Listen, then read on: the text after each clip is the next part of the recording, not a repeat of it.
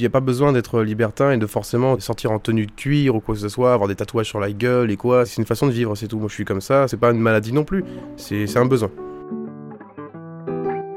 Salut, c'est Yoram. Et moi Leïla. Bienvenue dans le deuxième épisode d'Hacker Ouvert, le podcast qui raconte la société dracénienne sous le prisme de l'amour.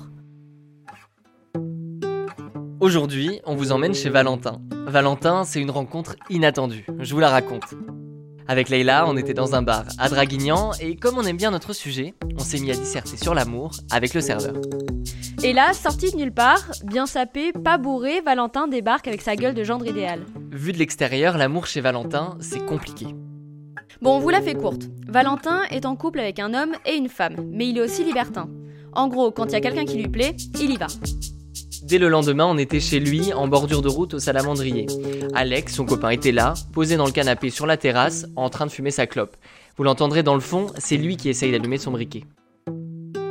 Valentin commence d'abord par nous raconter son accident. Il est tombé de moto il y a quelques années et a perdu l'usage d'une partie de son bras. Au début, c'est le trauma, et puis il y a eu le déclic.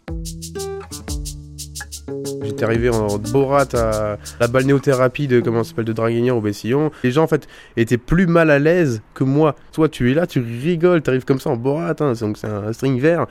Et du coup, c'est à partir de ce moment-là, dit quoi, vis ta vie et, et kiffe. T'es comme tu es, t'as des petits seins, t'as des gros seins, t'as un gros sexe, t'as un petit sexe, et on s'en fout, on est tous dans le même tas, on est là. Tu peux prier tout ce que tu veux, ça changera pas. Hein. Tu seras toujours comme ça, et demain, ça sera pareil.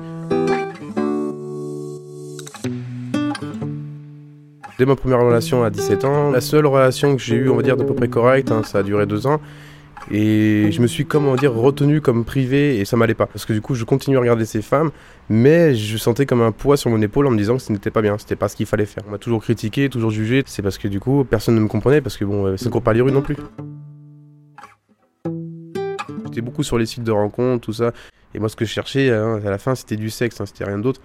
Et on m'a dit, mais écoute, va sur ce site de libertinage. Bon, c'était 15 balles l'abonnement. Moi, j'avais 23 ans, j'étais un peu euh, une, brebis égarée, quoi. Elle, elle avait 30 ans et lui, il en avait 40.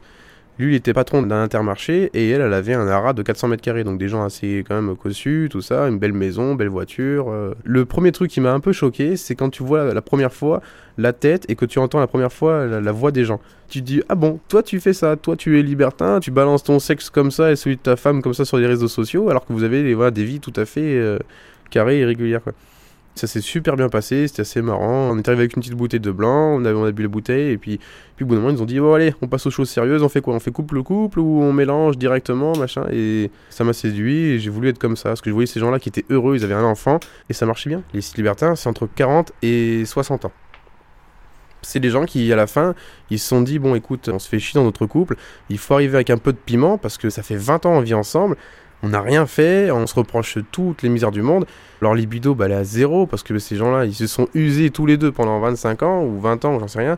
Et à la fin, ils se connaissent par cœur. Ça, c'est le modèle qui me fait peur. Moi, j'ai vraiment pas envie d'ouvrir les yeux à 40 ans et de me dire, mais qu'est-ce que j'ai fait de ma vie? Moi, ce que je veux, c'est découvrir, c'est séduire. Il y a une que j'avais trouvée il y a un an donc sur un site de rencontre. Juste on se bécotait, on se butinait, on se papillonnait.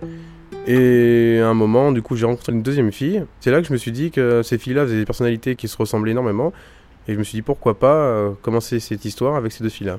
Ça s'est très très bien passé. euh, elles étaient amoureuses toutes les deux. Et c'était vraiment une symbiose parfaite. Et le problème, c'est que l'une de ces filles-là, du coup, mentait un peu à leurs parents en disant qu'on avait une relation tout à fait stable. Euh, sa mère, elle me voyait moi, que moi, et juste avec sa fille, amoureux et tout ça quand elle a su qu'il y avait une autre fille, et puis qu'il y avait aussi d'autres garçons et d'autres filles encore, c'est là que ils me regardaient comme un pestiféré, comme si j'étais, euh, voilà, je sais pas, euh, un violeur ou ce que, vous voulez, bref, un gars malsain, quoi. Moi, j'ai dit là, c'est plus possible. J'ai dit, moi, la cachotterie, tout ça, c'est pas mon délire. J'ai pas envie de me justifier. Pourquoi il y avait deux filles Pourquoi il y avait deux mecs Pourquoi cette fille-là n'était pas avec toi et tu t'es mis avec elle et tu l'embrasses J'ai pas envie.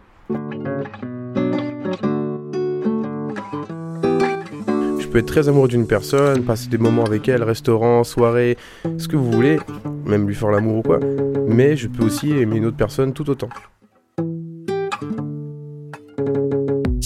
Rencontré donc euh, allez, Alex, autrement dit Jeannot, parce qu'on aime bien se mettre des surnoms. J'avais déjà une conquête euh, à ce moment-là, et je lui ai demandé, dit, ça te dirait pas d'avoir deux hommes pour toi, voilà, et d'être l'officiel de ces deux hommes. On est en troupe, c'est simple, on est trois dans une relation, ça peut être deux femmes, un homme, deux hommes, une femme, tu peux faire ce que tu veux, comme tu veux, c'est juste me le reproche pas. Si tu peux, par exemple, tu vois un gars dans la rue qui te plaît, tu peux lui adresser la parole, échanger le numéro de téléphone, ou peut-être partir avec lui le soir même, à la rigueur mais euh, ne me reproche pas de faire cette chose-là.